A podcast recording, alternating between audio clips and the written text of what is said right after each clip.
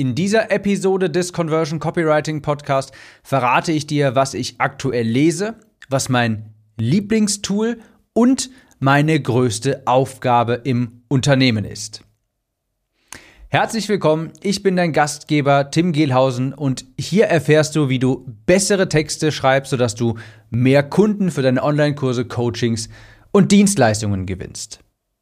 Ich war vor kurzem mal in Apple Podcasts in der App, habe ich dort ein bisschen umgeschaut und bin ganz zufällig auf einen Podcast gestoßen, den habe ich vor zwei, drei Jahren sehr häufig gehört. Und zwar The Productivity Show, also ein Podcast über das Thema Produktivität. Ich habe dort einfach mal kurz aus Neugier draufgeklickt und habe dort einen Episodentitel gesehen, der mich interessiert hat. Ich habe die Episode zwar nicht ich habe mir die Episode zwar nicht angehört, aber aus dem Episodentitel ist ein Konzept quasi deutlich geworden, das ich hier einmal übernehmen möchte. Die Idee habe ich mir also von da abgeschaut, fand ich nämlich sehr cool.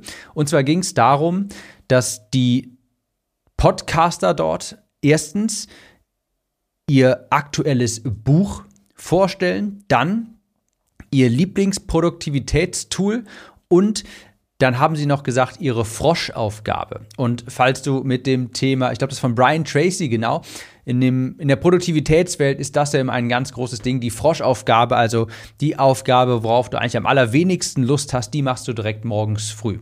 Und die Podcaster haben also genau diese drei Themen miteinander diskutiert. So gehe ich jedenfalls davon aus. Ich habe die Episode leider wirklich nicht gehört. Ihr Lieblingsbuch, ihr Lieblingstool und ihre aktuelle Froschaufgabe. Und genau dieses Konzept wollte ich hier einmal auch in diesem Podcast dann übernehmen. Also äh, Shoutout hier an die Productivity Show. In dem Sinne habe ich dir also heute mal mitgebracht, das Buch, das ich aktuell lese, mein Lieblingstool, das ich derzeit im Unternehmen verwende und meine persönlich größte Aufgabe. Vielleicht kannst du ein bisschen Inspiration mitnehmen, vielleicht interessiert es dich auch einfach nur. Also, fangen wir direkt an mit meinem Buch, beziehungsweise mit dem Buch, das ich aktuell lese. Und ich muss dazu sagen, ich habe die letzten zwei, drei Jahre wirklich eigentlich fast nur Copywriting- und Marketingbücher gelesen, weil ich genau in diesem Feld einfach mich maximal fortbilden wollte. Und ich wollte jetzt einmal wieder ein Buch lesen, das nicht direkt etwas damit zu tun hat. Und das ist The Little Book of Stoicism, also Stoizismus. Und das Thema hat mich schon immer interessiert, weil ich generell eigentlich eine eher sehr ruhige Person bin, eine sehr rational denkende Person. Und in dem Buch geht es darum, wie man Emotionen kontrolliert, wie die alten Stoiker dachten, was ihre Lebensweisheiten waren, wie man die Raison bewahrt, wie man Resilienz entwickelt. Ich gebe dir mal ein, zwei kleine Learnings mit, die ich aus diesem Buch mitgenommen habe. Ich kann es wirklich empfehlen, falls dich das Thema Stoizismus interessiert. Ich fand es sehr, sehr interessant. Die, Im Stoizismus heißt es beispielsweise, Negative Emotionen sind die Wurzel allen Übels. Und deshalb muss man Impulskontrolle entwickeln und die Fähigkeit, ruhig zu bleiben, auch in hitzigen Situationen. Denn, so sagen die Stoiker, Emotionen übernehmen immer Überhand über Logik. Ja, das kannst du dir ungefähr so vorstellen, das ist eine Metapher aus dem Buch auch wirklich, wie der Hund, der am Würstchen riecht. Stell dir mal einen Hund vor und dem hältst du ein Würstchen quasi vor die Schnauze. Alles, woran dieser Hund denken kann, ist jetzt das Würstchen. Der denkt nicht mehr logisch nach. Man kann man sowieso in Frage stellen, ob ein Hund logisch nachdenken kann, aber es ist vielleicht ein ganz gutes Bild. Alles, woran er jetzt nur noch denkt, ist das Würstchen. Das hat quasi sein komplettes Dasein übernommen und so ist es auch, wenn den Menschen starke Emotionen überkommen. Wenn du wirklich starke Trauer, starke Wut spürst, dann färbt diese Emotion dein Handeln sehr stark ein. Und genau das ist laut den Stoikern unbedingt zu vermeiden. Und jetzt natürlich die Frage, wie? Wie schafft man das? Wie schafft man das, die Emotionen sich nicht damit zu identifizieren, sondern vielleicht diese zu erkennen und sich dann bewusst dafür zu entscheiden, dass man diese gerade dass diese gerade aufkommen, aber diese eben nicht spüren möchte. Und da heißt es, Awareness is the key, also Achtsamkeit.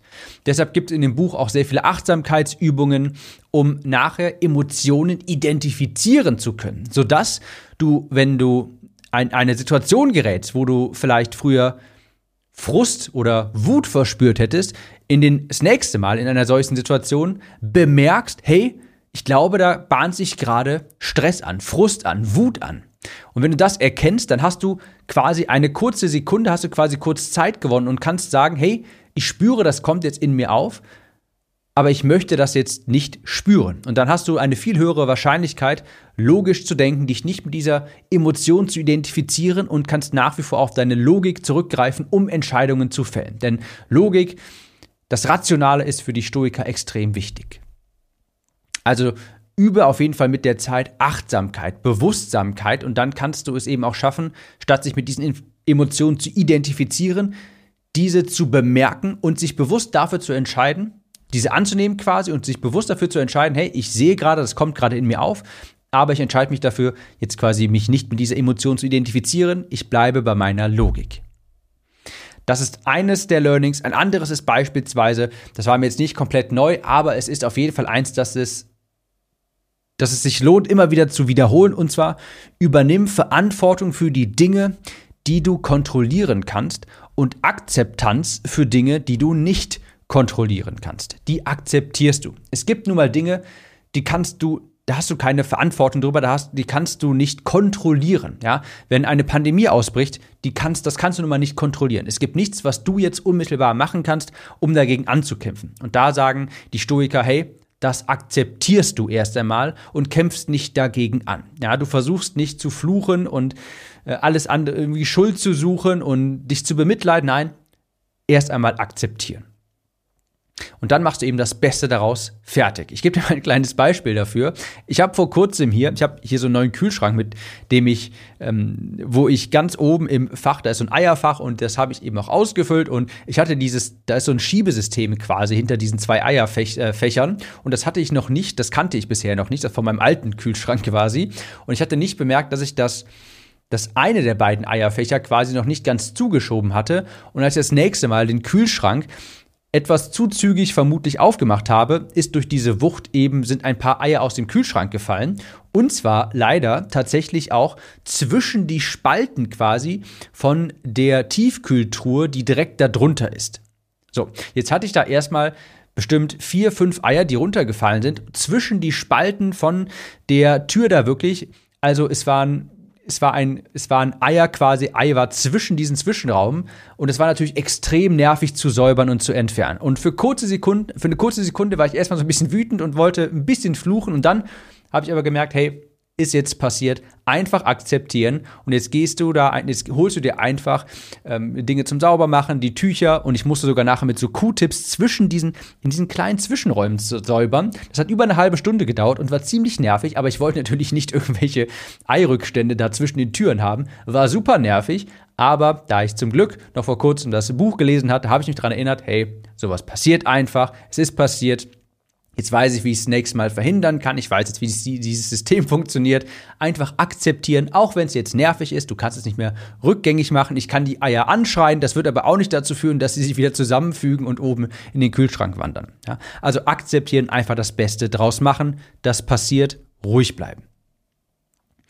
Ein letztes Zitat möchte ich noch aus dem Buch mitgeben. Da sind eine Menge wunderbare Zitate drin und Weisheiten, aber dort steht beispielsweise auch drin, No tree becomes deep rooted and sturdy unless strong winds blow against it.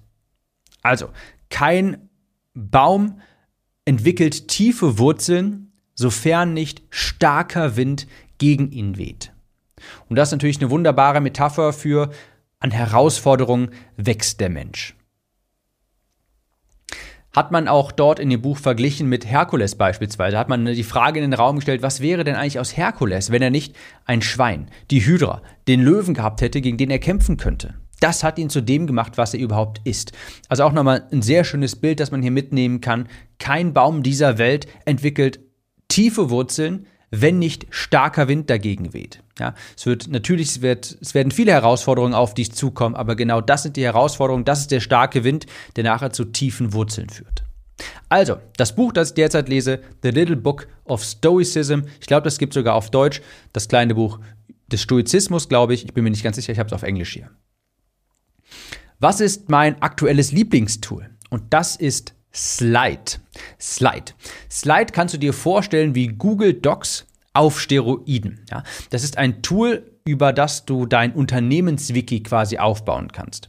Stell dir das wie eine Google Docs, wie ein Google Doc vor und jetzt stell dir vor, du könntest Google Docs in Ordnern, in digitalen Ordnern anordnen und das quasi diese Ordner auch noch unterordnen in so digitalen Aktenschränken. So kannst du dir das ungefähr vorstellen. Das heißt, da hast du ein Tool und da hast du ganz viele textbasierte Ablagen drin und dort kannst du natürlich auch Videos ablegen und dergleichen. Und warum mag ich das so gern? Naja, das benutze ich, um meine Prozesse, Dokumentation und Anleitungen dort abzulegen. Dort, das ist quasi das Hirn meines Unternehmens. Ich glaube, das Bild trifft es ganz gut, ja. Wenn meine GmbH eine Person wäre, dann wäre Slide das Gehirn.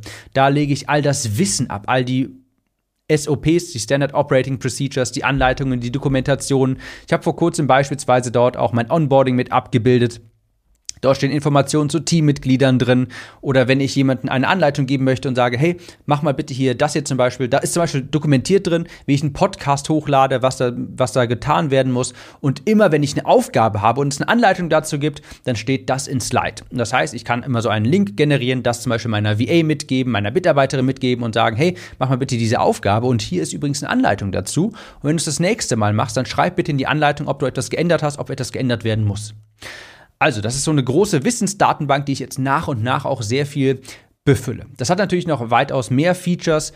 Das sieht alles sehr viel schöner aus als Google Docs. Das ist sehr viel besser organisiert. Und übrigens, das ist mir wirklich sehr, sehr wichtig, dass es sehr viel besser aussieht als Google Docs, weil wenn du mit so einem Tool häufig arbeitest, dann macht es einfach viel mehr Spaß und viel mehr Freude, wenn das Ganze eben auch schön aussieht. Du hast dort mehr Optionen für Textgestaltung. Du kannst die ähm, du kannst die Einträge besser teilen, du kannst mit Teammitgliedern kollaborieren. Also Slide derzeit mein Lieblingstool, in dem ich auch sehr, sehr viel Zeit verbringe und dort nach und nach immer mehr Prozesse, Anleitungen, ablege und dokumentiere, sodass ich mich mehr und mehr aus dem operativen Geschäft etwas rausziehen kann. Habe ich vor ganz vor kurzem jetzt hier sogar noch ähm, in der Anwendung gehabt. Ähm, es war heute noch sogar. Ich habe ja vor kurzem meine erste feste Mitarbeiterin hier eingestellt und da habe ich nämlich auch gesagt, hey, pass auf, eine der ersten Aufgaben von dir wird sein, hier den Mitgliederbereich aufzuhübschen und hier findest du ein paar Anleitungen, wie das Ganze funktioniert. Lies es, lies es dir einmal durch und wunderbar es hat auch direkt wunderbar, super funktioniert. Also mein Lieblingstool derzeit Slide. Was ist meine derzeit größte Aufgabe? Das würde ich betiteln mit Teamaufbau.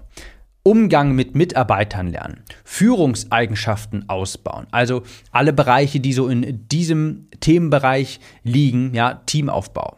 Damit geht auch einher beispielsweise ein Umfeld für Wachstum zu schaffen. Ja, das vielleicht eher, das ist vielleicht eher meine größte Aufgabe derzeit, ein Umfeld für Wachstum zu schaffen. Das ist beispielsweise geht hier Hand in Hand mit Slide, was ich vorhin erwähnt habe. Darin baue ich derzeit ein Umfeld, um wachsen zu können, weil ich dort mein Wissen ablege, damit ich nicht quasi der Dreh- und Angelpunkt von meinem gesamten Unternehmen bin, damit nicht alles quasi immer durch mich laufen muss. Dort lege ich mein Wissen ab, dokumentiere das und das tun auch, Freelancer und Mitarbeiter von mir, die machen das genauso, damit angenommen, die Mitarbeiterin ist im Urlaub, die schreibt dann aber im Vorfeld den Prozess nieder für eine bestimmte Aufgabe und wenn sie dann im Urlaub ist, kann eine VA oder ein anderer Mitarbeiter diesen Prozess dann übernehmen, denn dafür gibt es eine Anleitung. Und das wäre quasi ein Umfeld für Wachstum. Also Unternehmensstrukturen aufbauen, Kommunikationsrichtlinien dokumentieren, Prozesse dokumentieren, Aufgabenfelder definieren und auch sowas wie, naja, eine Vision ausbauen beispielsweise. Das ist derzeit, würde ich sagen, meine größte, wichtigste Aufgabe. Aber übrigens, das wollte ich hier auch noch erwähnen, dicht gefolgt sehr dicht gefolgt von einem neuen Angebot, das ich erstellen möchte. Ich habe das in dem Print-Newsletter für meine Academy-Kunden etwas genauer beschrieben. Falls du Academy-Kunde bist, wirst du schon bald etwas in deinem Briefkasten finden diesbezüglich. Aber ich habe festgestellt, ich habe sehr großes Umsatzpotenzial in meinem Unternehmen. Denn ich habe eine E-Mail-Liste, eine ansehnlich große E-Mail-Liste, die sehr responsiv ist ja, wo ich eine sehr gute Beziehung zu aufgebaut habe, die wirklich sehr gerne von mir kauft. Aber ich habe nur ein Angebot zum Zeitpunkt dieser Aufnahme, das ich zweimal im Jahr zur Verfügung stelle, wo ich zweimal im Jahr ein Angebot mache. Eigentlich ja ziemlich verrückt. Ich habe mich natürlich bewusst dafür entschieden, weil ich gesagt habe, hey, ich möchte ein Angebot sehr perfektionieren quasi, beziehungsweise ich möchte mich auf ein Angebot konzentrieren, den Kunden einen immer besseren Service liefern und deshalb habe ich mich bewusst dafür auch entschieden. Aber wenn ich jetzt einmal über zwei Jahre später das Ganze betrachte, dann stehe ich jetzt gerade hier und habe ein Angebot, das du zweimal im Jahr von mir kaufen kannst. Und da ist natürlich noch ein großes Umsatzpotenzial, was in, meiner, in meinem Unternehmen liegt. Ich habe sehr viele Menschen auf meiner Liste, die sind vielleicht noch nicht bereit für meine Academy, die wollen vielleicht etwas Anfängerfreundlicheres haben. Ich habe aber genauso viele Leute in der Liste, die sagen, hey Tim, ich bin Kunde der Academy, es hat mir wahnsinnig gut gefallen, sag mal, was kann ich eigentlich als nächstes mit dir zusammen machen? Hast du vielleicht ein Folgeprodukt? Und für beide diese Zielgruppen, diese großen Zielgruppen, habe ich derzeit noch kein Angebot. Und das wird eine sehr, sehr große Aufgabe für mich auch dieses Jahr noch sein, mindestens ein neues Angebot zu entwickeln. Denn ich habe hier ein sehr großes Umsatzpotenzial, das aktuell brach liegt. Also, das ist mein Buch, das ich derzeit lese, The Little Book of Stoicism, mein derzeitiges Lieblingstool, das ist Slide und meine größte Aufgabe, das ist einerseits klar Teamaufbau, alles was da drumherum ist, aber wirklich sehr, sehr dicht gefolgt. Ich habe hier ein bisschen geschummelt, das sind quasi zwei große Aufgaben. Das ist die Entwicklung von einem neuen Produkt, weil jetzt gerade ich einfach so viel Potenzial noch da habe. Eine alte Direktmarketing-Weisheit lautet, more offers equals more money. Also mehr Angebote heißt mehr Geld. Und derzeit mache ich meiner Liste streng genommen nur zwei Angebote pro Jahr. Das ist viel zu wenig. Ich hoffe, die Episode hat dir gefallen. Ich fand das Konzept ziemlich cool. Sag mir gerne, was hältst du davon? Schreib das gerne in eine Bewertung, beispielsweise bei iTunes oder bei Spotify, würde ich mich sehr darüber freuen. Und falls dir dieser Podcast gefällt, du mehr Tipps, Tricks, Hinweise haben möchtest zur Conversion-Optimierung, zum Copywriting, komm auf meinen Newsletter timnews.de. Glaub mir, der einzige Newsletter, wo du die E-Mails wirklich, wirklich lesen möchtest. Ich wünsche dir viel Erfolg weiterhin, hohe Conversions und wir hören uns in der nächsten Episode wieder. Mach's gut und bis dahin.